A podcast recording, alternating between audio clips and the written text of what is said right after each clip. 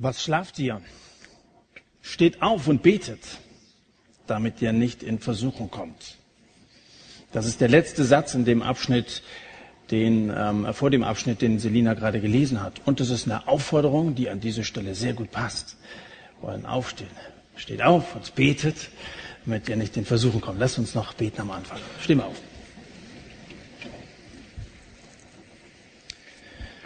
Das ist eine Aufforderung, die wir ernst nehmen wollen, Herr Jesus, weil sie von dir kommt und weil es gute, wichtige Aufforderungen sind. Wir wollen keine verschlafenen Christen sein. Und deswegen beten wir zu dir. Wir beten, dass wir wachsam sind heute Abend, wenn es darum geht, auf dein Wort zu hören, wachsam, aber auch in unserem Alltag. Wir wollen Leute sein, die wir uns von dir gebrauchen lassen, die wir uns durch dein Wort stärken lassen, uns ernähren wollen für den Weg, der vor uns liegt. Danke, dass du heute Abend zu uns reden möchtest. Amen.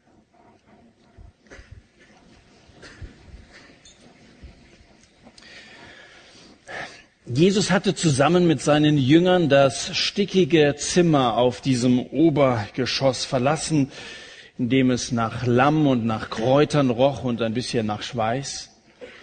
Dort hatten sie ein letztes Mal das Passamal gefeiert Sie hatten dort das erste Mal das Abendmahl zusammen gefeiert. Jesus hatte mit seinen Jüngern über das Ende der Zeit gesprochen, hatte ihnen das Ende ihrer Beine gewaschen, ihre Füße.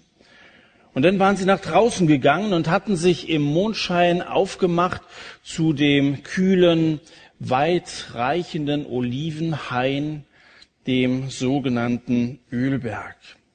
Das Ziel, das sie angesteuert haben, war ein Gut namens Gethsemane.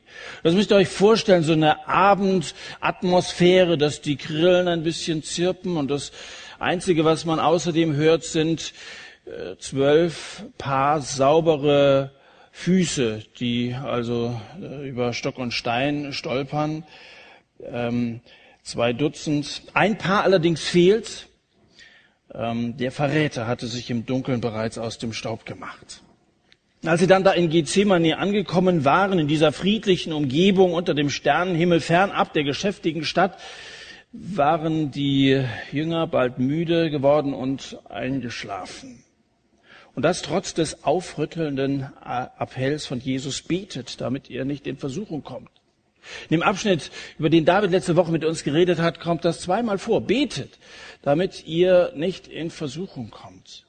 Jesus fordert Leute auf, die in Versuchung stehen, auch in der Versuchung schläfrig zu werden, zu beten. Betet. Wendet euch immer wieder an den, der euch neue Kraft geben will, der euch hm, auch eine Perspektive geben möchte. Betet.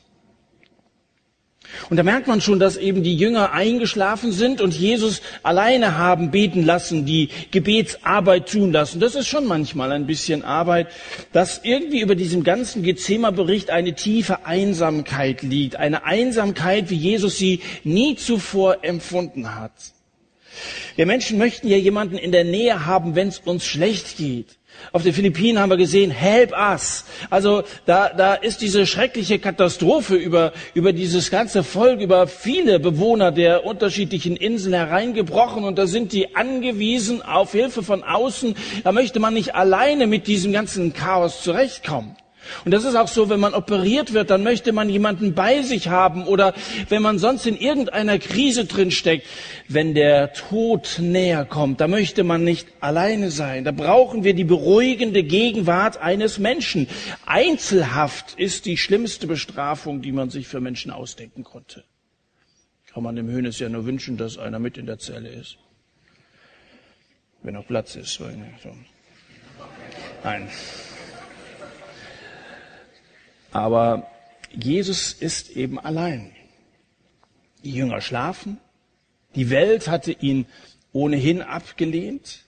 Der Beweis dafür schlängelt sich bereits mit Fackeln durch die Wege des Gartens. Jesus hatte Feinde und die hatten sich jetzt aufgemacht, um sich an Jesus heranzumachen.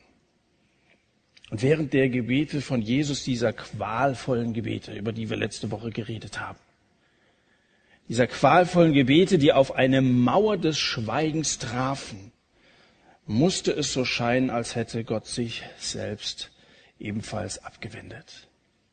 Fühlst du dich manchmal so einsam, dass du nicht nur von, von Menschen alleine gelassen worden bist, sondern dass selbst wenn du betest, den Eindruck hast, es passiert nichts. Ja, Gethsemane ist auch die Geschichte eines unerhörten Gebetes.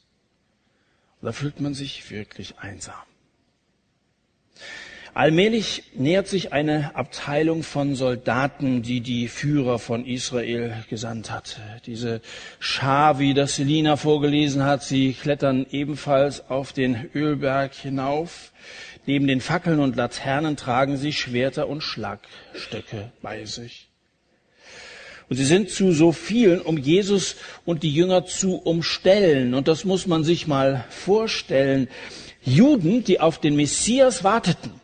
Und zu dieser Zeit wartete jeder Jude auf den Erlöser, der angekündigt war. Und sie, sie wussten, wir sind von dieser Besatzung unterdrückt und es wird einer kommen, der wird uns befreien.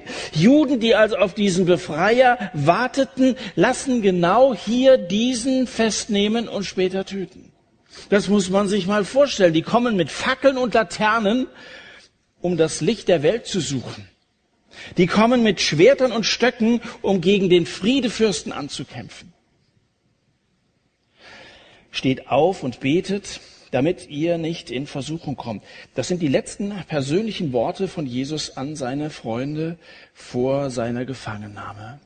Steht auf und betet, damit ihr nicht in Versuchung kommt. Jesus wusste, dass auch seine Jünger in dieser Nacht auf eine harte Probe gestellt werden würden. Ihm selbst ging es an den Kragen und er, er wusste genau, was auf ihn zukommen würde, dass das der schwerste Weg werden würde, den je ein Mensch auf dieser Erde gegangen ist. Aber er dachte auch hier an seine, an seine Freunde. Ihr geratet in Versuchung. Er wusste, dass ihre Loyalität äh, auf die Probe gestellt werden würde. Er wusste, dass ihre Courage auf die Probe gestellt würde und das nicht nur in dieser Nacht, sondern für den ganzen Rest ihres Lebens. Wer als Jünger von Jesus seinen Weg geht, der wird auch angegriffen. Und der hat es nicht immer leicht, wenn er konsequent ist. Damit ihr nicht in Versuchung kommt. Einer, einer, einer scheint recht selbstbewusst zu sein. Einer ist sehr entschlossen und entsprechenden Schrittes kommt er direkt auf Jesus zu. Das ist Judas. Über den Tod Cäsars, der von seinem Freund Brutus erstochen wurde, schrieb der Dramatiker William Shakespeare Folgendes. Kein Stich von allen schmerzte so wie der. Denn als der edle Cäsar Brutus sah, warf Undank stärker als Verräterwaffen ganz und gar ihn nieder. Da brach sein großes Herz und in den Mantel sein Gesicht verhüllend, grad am Gestell der Säule des Pompeius, von der das Blut rann, fiel der große Cäsar. Undank stärker als Verräterwaffen haben diesen Cäsar niedergestreckt. Und dieser Auszug aus dem Stück Julius Cäsar zeigt etwas von diesem Undank, zeigt etwas von, von der Abscheu gegenüber Treulosigkeit und Verrat. Da kommt einer, so wie Brutus, der doch zum engsten vertrauten Kreis dazu gehörte, und liefert Jesus aus. Oder hier Cäsar. Judas fragt Jesus, überlieferst du den Sohn des Menschen mit einem Kuss? Und ich kann mir vorstellen, dass Jesus, als er das ausgesprochen hat, Tränen in die Augen schossen. Und ich kann mir vorstellen, dass seine Stimme stockte, als er, als er seinen Freund so anredete. Verrätst du mein Judas, mein Kassenwart? Verrätst du den Sohn des Menschen? Verrätst du deinen Freund, deinen schon so niedergeschmetterten Freund? Und missbrauchst du dafür das zärtlichste aller Liebeszeichen, einen Kuss? Judas. Lass dich niemals verleiten, Jesus zu verraten. Es, es kommt ja jetzt eine Zeit, da wird, wird kein Satt mehr stattfinden. Das ist heute der drittletzte Abend für, für ein halbes Jahr. Manche von euch sind, sind gut eingegliedert in eine christliche Gemeinde, die sind umgeben von anderen Christen. Aber andere sind das nicht. Wir haben hier appelliert, dass ihr euch eine Gemeinde anschließt, gerade als wir über das Abendmahl gesprochen haben. Erinnert euch an den Abend mit David Kröker. Ich wünsche dir, dass du zusammen mit anderen Christen immer wieder zu Jesus schaust und dass du anfängst, ihn wirklich zu bewundern. Jesus anzubeten, mit anderen gemeinsam, ihr merkt, dass das bei den Liedern so gut tut, mit anderen gemeinsam vor Jesus zu stehen, Jesus anzubeten, Jesus groß zu machen. Verrate diesen Jesus nicht. Hab immer Jesus vor Augen und schau dir seine angenagelten Hände und Füße an und bedenke, dieser Hinrichtung ging der Verrat eines ehemals Verbündeten voraus. Ich will so weit gehen und sagen, kreuzige den Herrn nicht von neuem. Bereite Jesus keine öffentliche Schande, indem du durch dein Verhalten oder mit deinen Worten Jesus verrätst. Tu es nicht. Wenn du ihn hier kennengelernt hast, dann folge ihm auch treu nach und dann steh zu ihm. Ja, Jesus appelliert an seine Jünger, an ihre Loyalität. Bleib dabei. Ich weiß nicht, ob du mal irgendwann ein Buch eines Bibelkritikers gelesen hast. Es gibt ja viele Leute, die dieses Buch nicht ernst nehmen und dann versuchen zu zerreißen. Das fängt oft so, so ganz harmlos an. Mit, mit ganz viel Achtung auch, zunächst einmal. Achtung vor der Wahrheit. Äh, das fängt an mit einer widerwärtig großen Portion an Demut, mit zuckersüßen Phrasen, mit butterweichen Floskeln, schmalztriefenden Formulierungen. Es gibt ganz viele Bücher, die genau in diesem Stil beginnen. Sie verraten den Sohn des Menschen mit einem Kuss. Das ist so eine Vorgehensweise. Man, man kommt so langsam näher. Wer anfangs solche süßen Worte gebraucht, hat oft regelrechten Hass in seinem Herzen, wie Judas. Menschen, die am frömmsten aussehen, sind nicht selten die größten Heuchler auf der Welt.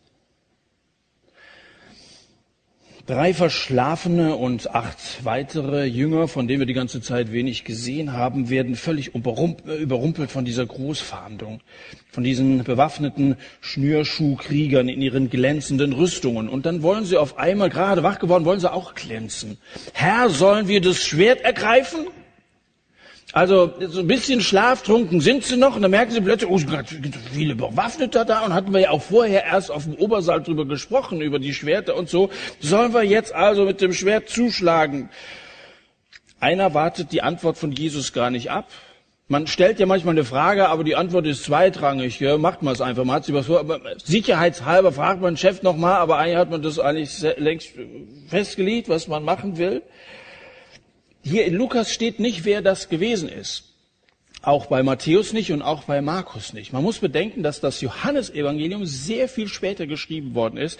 Johannes schließlich nennt sowohl den Namen des Angreifers als auch des Opfers. Petrus, er hat zum Schwert gegriffen und der, der das Opfer wurde, das war ein Mann namens Malchus. Man vermutet, dass solange diese Tempelpolizei, die, die äh, das Synetrium noch sehr viel Macht besaß, es gefährlich gewesen wäre, es dumm gewesen wäre, den Namen von Petrus zu nennen. Damit hätte man nämlich den Petrus in Gefahr gebracht. Deswegen hat man hier nur von einem unter den Jüngern gesprochen. Später, als Petrus bereits tot war und auch die Zerstörung Jerusalems Geschichte war, da brauchte Johannes diese Befürchtung nicht mehr zu haben und da nennt er dann den Namen. Also es war Petrus. Und da wir heute noch sehr viel später sind, kann ich ruhig offen sagen, es ist Petrus gewesen. Ich will es euch verraten. Ja. Dem kann ja nichts mehr passieren. Also Petrus wartet die Antwort nicht ab. Während er sich mit der linken Hand noch den Schlaf aus den Augen reibt, hat er mit der rechten Hand das Schwert gezogen. Und weil er noch nicht so ganz wach ist, haut er daneben und säbelt ausgerechnet dem, dem Knecht des hohen Priesters das rechte Ohr ab. Das Ohr flattert wie eine fliegende Untertasse im hohen Bogen durch die Luft, landet weich im Gras und da liegt es dann wie so ein verschrumpelter Knollenblätterpilz. Das ist ja irgendwie eine, eine recht peinliche Situation. Also was ist denn das für ein Krieg, oder? Da, da, da fliegen, fliegen Fetzen, ja, also Appe Ohren. Das ist ja, aber immerhin, es spritzt Blut und es ist ein bisschen Action, es passiert wenigstens was. Da ist wenigstens einer, der also das nicht alles so über sich ergehen lässt. Petrus, der Hero, stolzer Blick in Richtung Jesus, auf mich kannst du dich verlassen. Und das, das wollen wir mal festhalten. Der Mut des Petrus ist ja wirklich fantastisch. Ein Mann ist bereit, es mit dieser ganzen Menge aufzunehmen. Petrus, ja, er war ein kühner Schwertkämpfer und dazu war er noch ein konzentrierter Schüler. Ein Jünger, der sich nämlich daran erinnert hat, was Jesus vorher auf dem Obersaal gesagt hat. Jetzt müssen wir noch mal kurz zurückblenden, denn als wir den Abschnitt damals hatten, vor zwei Wochen, glaube ich, haben wir da gar nicht näher, sind wir da nicht näher drauf eingegangen. Wenn wir noch mal, deswegen ist gut, wenn ihr euch eine Bibel geholt habt. Hier vorne sind noch ein paar, dass wir ein bisschen hin und her blättern. Gucken wir noch mal in Vers 36. Da steht nämlich, Jesus sprach zu ihnen, das ist gerade ein paar Stunden vorher gewesen. Er sprach zu ihnen, aber jetzt, wer eine Börse hat, der nehme sie und ebenso eine Tasche. Wer nicht hat, verkaufe sein Schwert und, äh, Entschuldigung, verkaufe sein Kleid und kaufe ein Schwert. Vorher als ich euch ohne Börse und Tasche und Sandalen sandte, hat euch an irgendetwas gemangelt? Sie sagten nichts. Und dann sagt er, aber jetzt, aber jetzt, dann nehmt die Börse und nehmt, nehmt eine Tasche mit und wenn ihr ein Kleid habt, verkauft es und kauft dafür ein Schwert. So. Und dann ist es ja kein Wunder, wenn also Jesus vorher gesagt hat, kauft euch ein Schwert und dann geht der Text ja so weiter, dass sie sagen, hier haben wir zwei Schwerter, dass sie also jetzt die Frage stellt, ist es jetzt soweit? Sollen wir mit dem Schwert zuschlagen? Das fragen sie jetzt.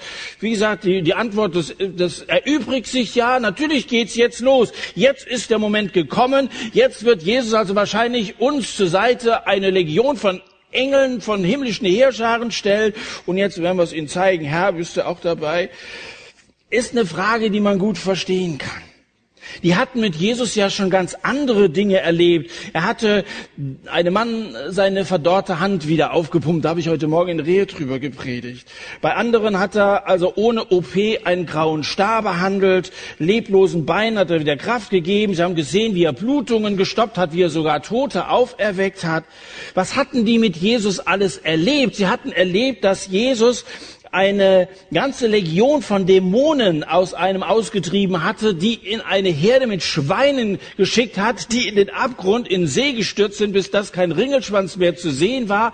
Das waren also schon, schon wirklich gewaltige Ereignisse, die sie da mit Jesus erlebt hatten hat miterlebt, wie Jesus durch ein Wort einen, einen heftigen Sturm, der na, vielleicht nicht ganz so wie auf den Philippinen, aber ein unglaubliches Unwetter, das also lebensbedrohlich für sie, durch ein Wort hat Jesus diesen Sturm beruhigt.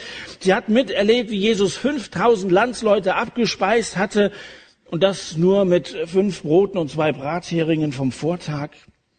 Und warum sollte jetzt nicht passieren, dass diese elf untrainierten Schüler eines Rabbis hundert gebildete, ausgebildete Tempelwachen und römische Soldaten besiegen könnten? Also mit Jesus zusammen ist alles möglich. Mit Jesus zusammen ist alles möglich. Das glaubten die. Das ist ihre Überzeugung und wir sagen Hut ab. Das, das ist Gottvertrauen. Obwohl rein menschlich keine Chance bestand, gegen die zu bestehen, haben sie zum Schwert gegriffen. Aber Jesus sagt, lass es so weit. Jesus sagt, halt, halt, halt, Moment. Irgendwas habt ihr falsch verstanden. Petrus, der hier zugeschlagen hat und auch sein Opfer gefunden hat, Petrus steht am Anfang einer Tradition von verletzenden Christen. Leider hat es das durch die ganze Geschichte gegeben, dass Christen manchmal sehr, wie sagen wir, ungestüm vorgehen. In der ganzen Kirchengeschichte gab es Christen, die es vielleicht gut gemeint haben. Ähm, es, es, mag eine, eine lautere Motivation dahinter gesteckt haben, aber in ihrem Eifer mehr kaputt gemacht haben, als dass sie gut gemacht haben. Manch einem Suchenden wurde das Ohr abgehauen durch so ein hastiges Vorgehen, weil Leute nicht erst einmal auf Jesus gehört haben. Warum können wir so schlecht warten? Warum fällt es uns manchmal so schwer, das hat Celine in der Moderation auch gesagt, fällt uns manchmal so schwer, mit Jesus zu leben? Dann, dann tun wir das, was vordergründig ist, was wir in diesem Moment für angemessen halten. Und dann, und dann hauen wir zu und tun das aus eigener Kraft. Und wenn dann Blut spritzt, dann ist doch gut. Also dann haben wir Krieg. Aber erstens ist es eine Katastrophe, wenn, wenn Menschen miteinander in Krieg liegen. Und zweitens ist es, ist es immer schlecht, wenn wir als Christen, ohne von Gott zunächst einmal grünes Licht bekommen zu haben, aktiv werden. Das Motto, lieber was Falsches tun als gar nicht, ist kein biblisches Motto. Im Jakobusbrief Kapitel 1 steht, jeder Mensch sei schnell zum Hören, langsam zum Reden, langsam zum Zorn, denn eines Mannes Zorn bewirkt nicht Gottes Gerechtigkeit. Nicht so schnell, noch nicht einmal schnell reden sollten wir, nicht so schnell aktiv sein. Jakobus sagt, hört erst einmal zu. Ich glaube, dass Petrus diese Aufforderung, man möge ihm ein Ohr leihen, ein bisschen zu wörtlich verstanden hat. Ja. Also natürlich, äh, er wollte, dass jemand ihm sein Ohr leiht, aber doch nicht so. Und, und, und, und Jakobus sagt das also, seht schon zu, dass die Leute, dass die Leute euch zuhören und umgekehrt leiht ihnen ein Ohr und dann wartet erst einmal ab, was eigentlich dran ist. Ich habe mich früher oft mit, mit Leuten angelegt. Ich habe mich häufig mit Muslimen angelegt, wenn es um die unterschiedlichen Glaubensvorstellungen ging. Und das sind dann manchmal Auseinandersetzungen gewesen, die nicht friedlich äh, geendet haben. Nicht, dass wir jetzt körperlich Gewalt angewendet haben, aber wir haben uns gestritten. Wir haben uns wirklich gestritten. Und ich musste, ich musste lernen, und da muss ich heute immer noch lernen, erst einmal zuzuhören. Und erst einmal den anderen zu verstehen, das ist ein so wesentlicher Lernprozess. Ich möchte doch erst einmal wissen, mit wem ich da zu tun habe.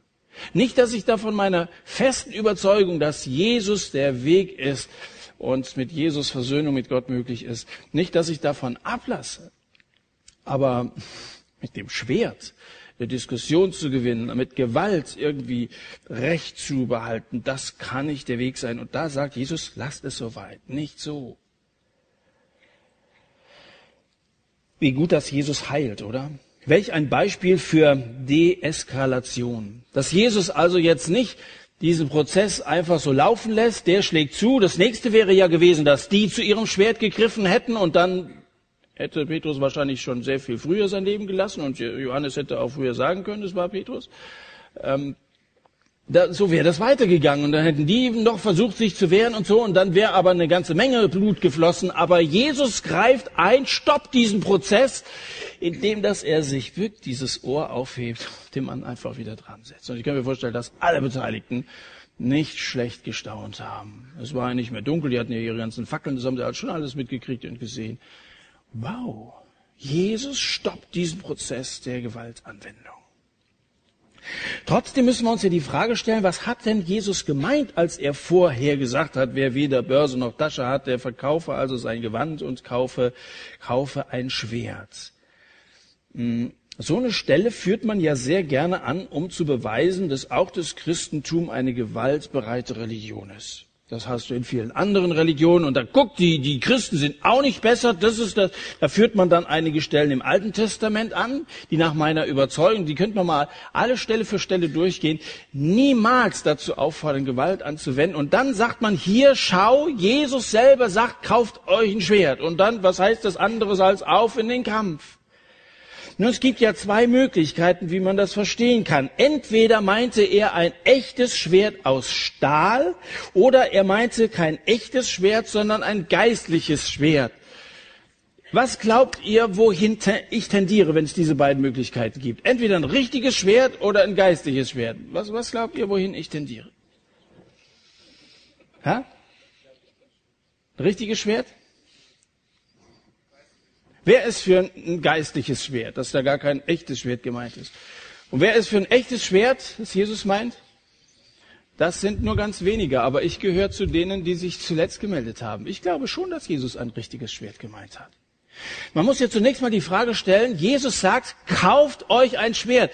Wo soll man bitte ein geistliches Schwert kaufen? Gehst du im Waffengeschäft, ich hätte gerne ein Schwert, aber nicht ein richtiges, sondern ein geistliches. Kauft ein Schwert. Der hätte überhaupt nicht helfen können, glaube ich, oder? Aber wo soll man das kaufen? Das ist, das ist jetzt zum, zum einen schon mal eine Frage. Ähm, und und äh, die zwölf Jünger müssen uns jetzt nochmal reindenken in die ganze Situation. Die, die sind ja Jünger, weil sie Lernende sind. Jünger heißt Lernender oder Schüler zu sein. Und sie sollten irgendwann selber mal Gesandte an Christi Stadt werden. Das war also das Ziel ihrer Ausbildung. Und Jesus hatte sie in der Theorie belehrt, ihnen ganz viel beigebracht und er hatte sie in der Praxis ausgesandt, um das Reich Gottes zu predigen und Kranke zu heilen, hat sie losgeschickt. Und zwar in Kapitel 9 des Lukas-Evangeliums. Und in diesem Zusammenhang, als sie ausgesandt wurden, sie sollten Kranke heilen, sollten predigen, sollten auch Dämonen austreiben, das haben sie auch alles erlebt und gemacht, In diesem Zusammenhang hatte er ihnen gesagt, dass sie keinen Stab mitnehmen sollen, keine Tasche, kein Brot, kein Geld, noch zwei Unterkleider. Sollten sie alles nicht mit auf den Weg nehmen.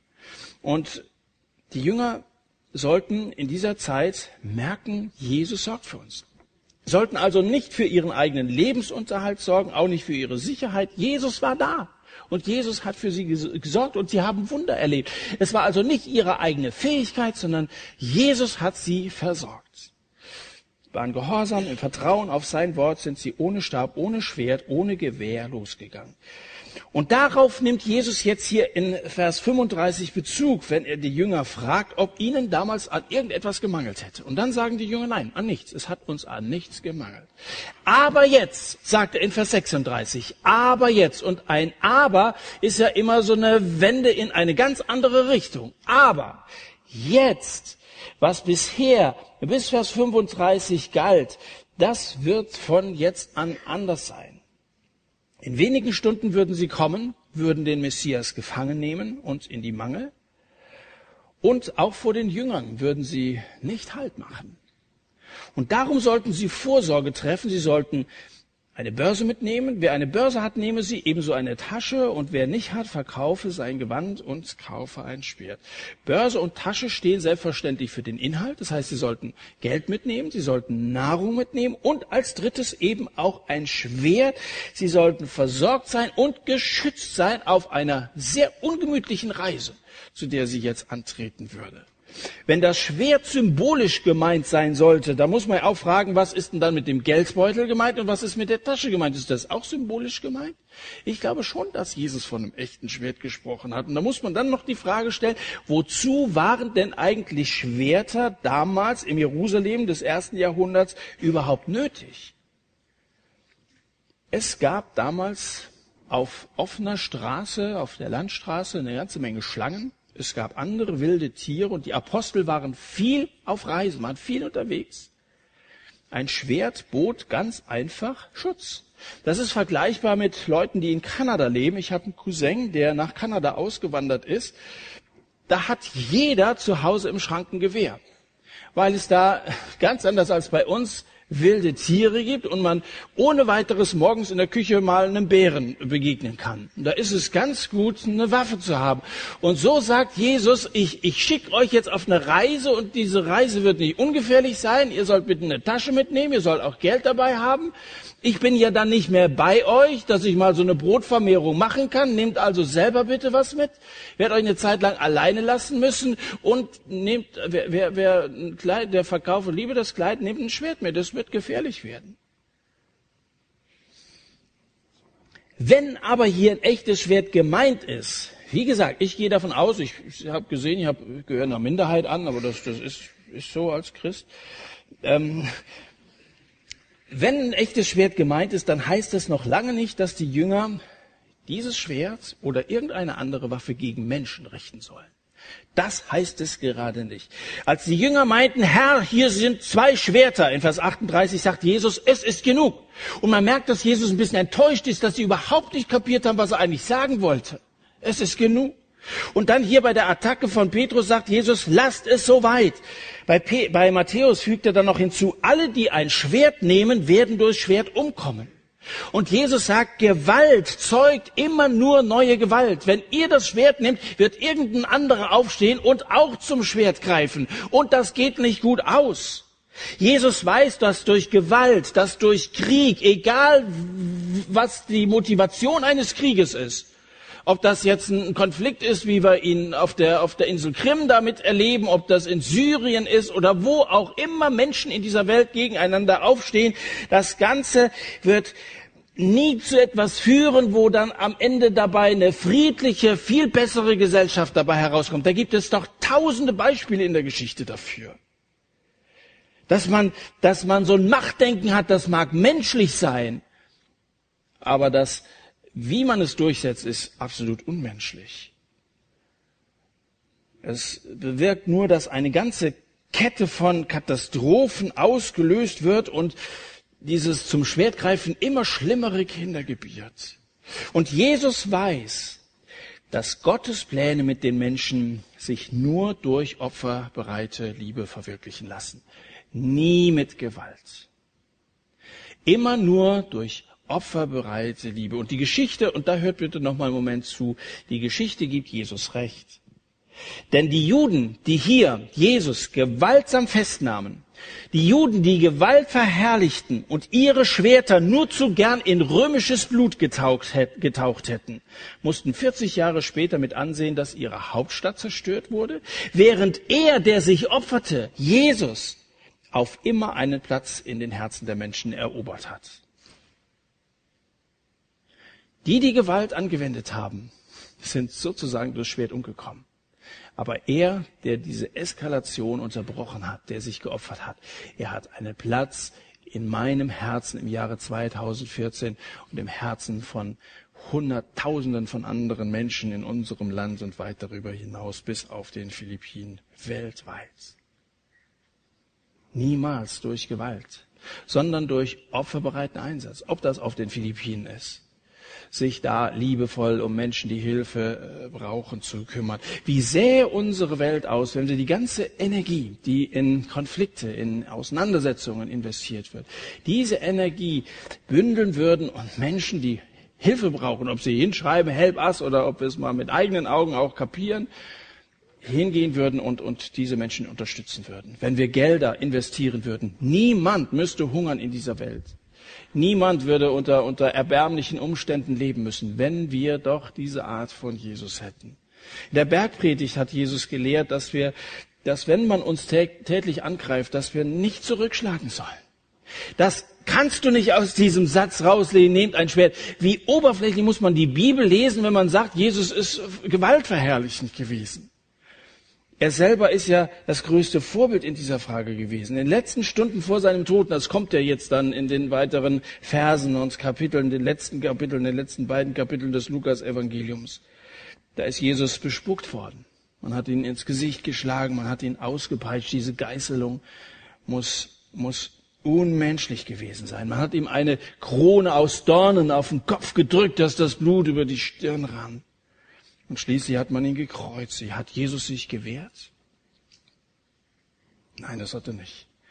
Petrus schreibt später, also das alles er durchblickt hat, da war es dann wieder hell und dann hat das geblickt, schreibt in 1. Petrus Kapitel 2, er, der geschmäht wurde, hat nicht wieder geschmäht, also nicht, nicht gelästert, leidend hat er nicht gedroht, sondern er hat sich dem übergeben, der gerecht richtet.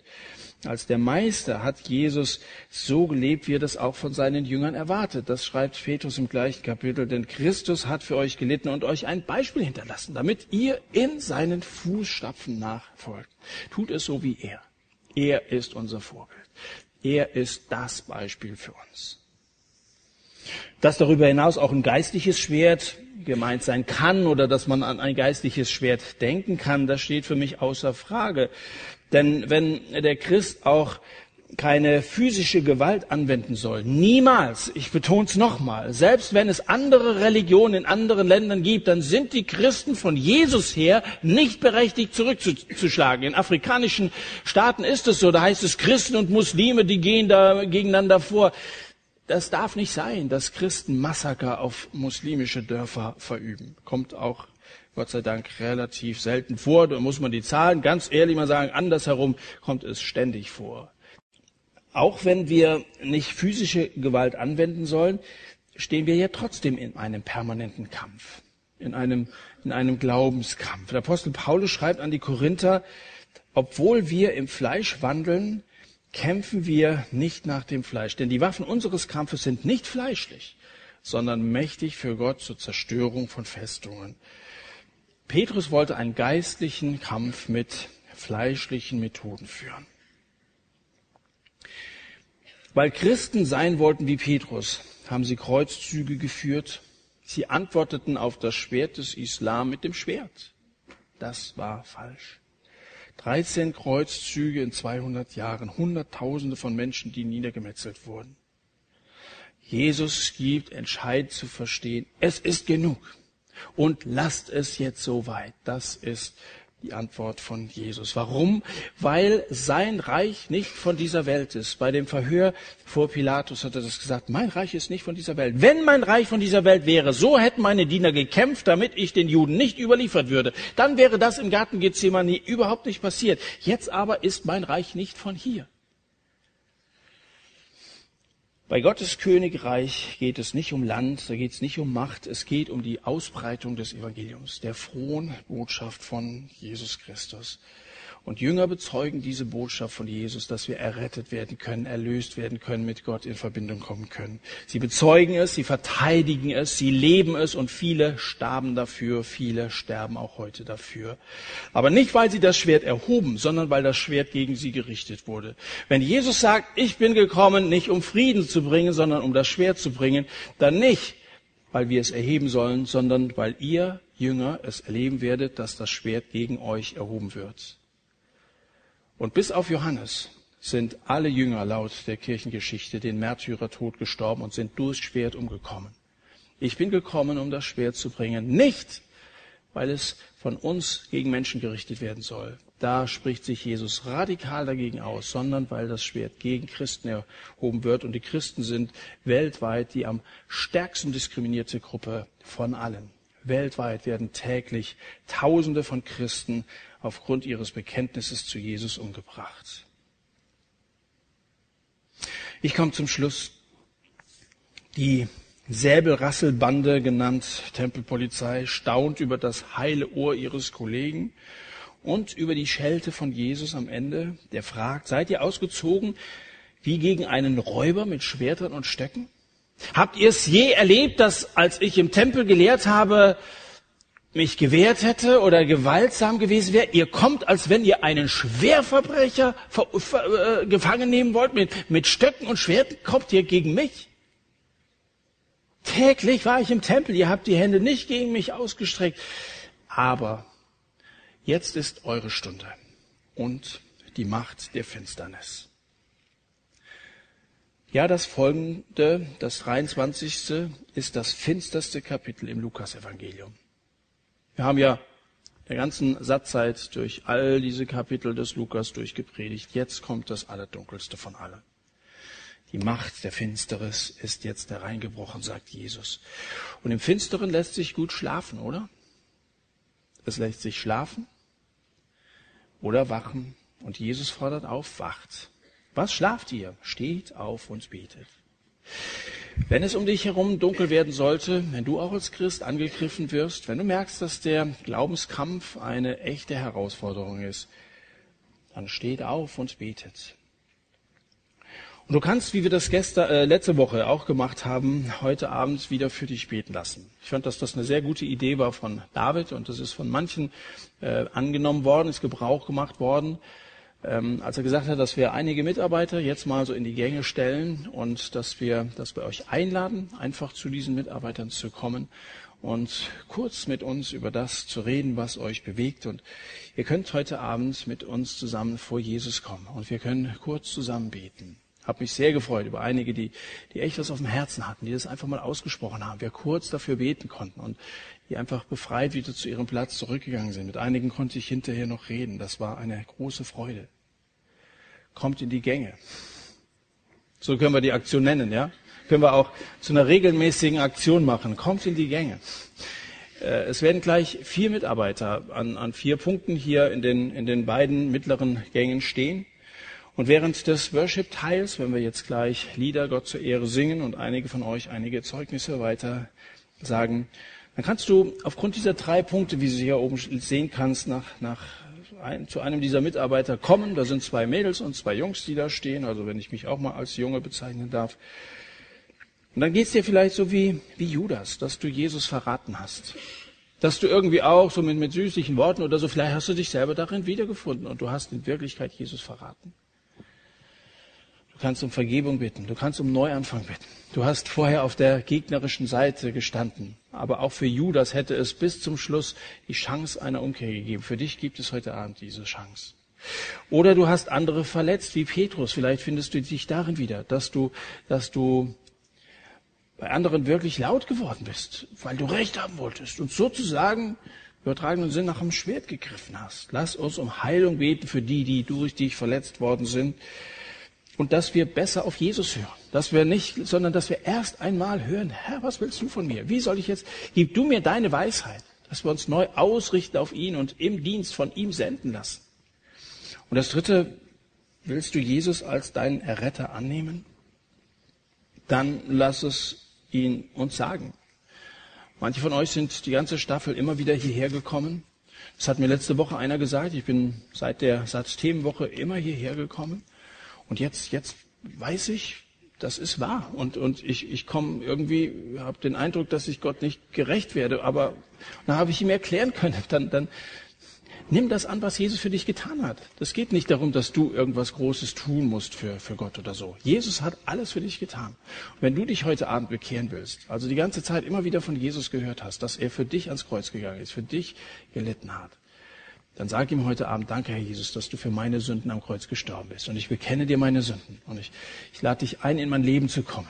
Du sollst Du sollst die Kraft meines Lebens sein, das Licht meines Lebens sein. Und ich wünsche mir, dass ich die nächsten sechs Monate, auch wenn kein Satz stattfinden wird, mit dir leben kann und auch etwas ausstrahle von deiner Wirklichkeit.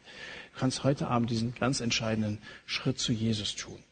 Wenn wir gleich in den Gängen stehen, kommt einfach, sagt uns ganz kurz, was euch auf dem Herzen liegt. Vielleicht auch ein Punkt, der gar nicht da vorne dabei steht. Wir beten sehr gerne für euch. Nimm das gerne in Anspruch. Gott erhört Gebet. Steht auf und betet, damit ihr nicht in Versuchung kommt. Amen. Die Mitarbeiter haben hier so ein SAT-Logo, dann könnt ihr die erkennen, aber die könnt ihr auch erkennen, wenn sie da stehen. Das passt schon.